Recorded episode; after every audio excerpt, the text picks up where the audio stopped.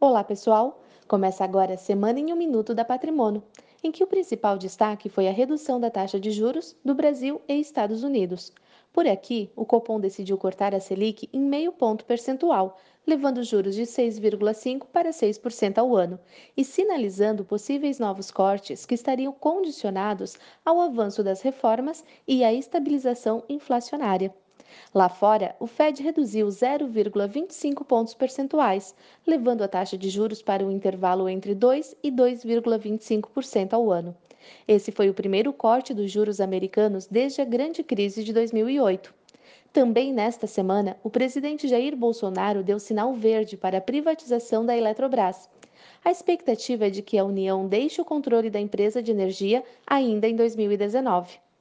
Outro ponto importante foi o anúncio da imposição tarifária pelo presidente Donald Trump para produtos importados da China.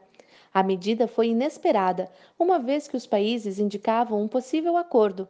O tom de ameaça do presidente americano impactou os mercados globais, incluindo o Brasil. Estas foram as principais notícias dessa semana. Um ótimo final de semana e até a próxima sexta-feira.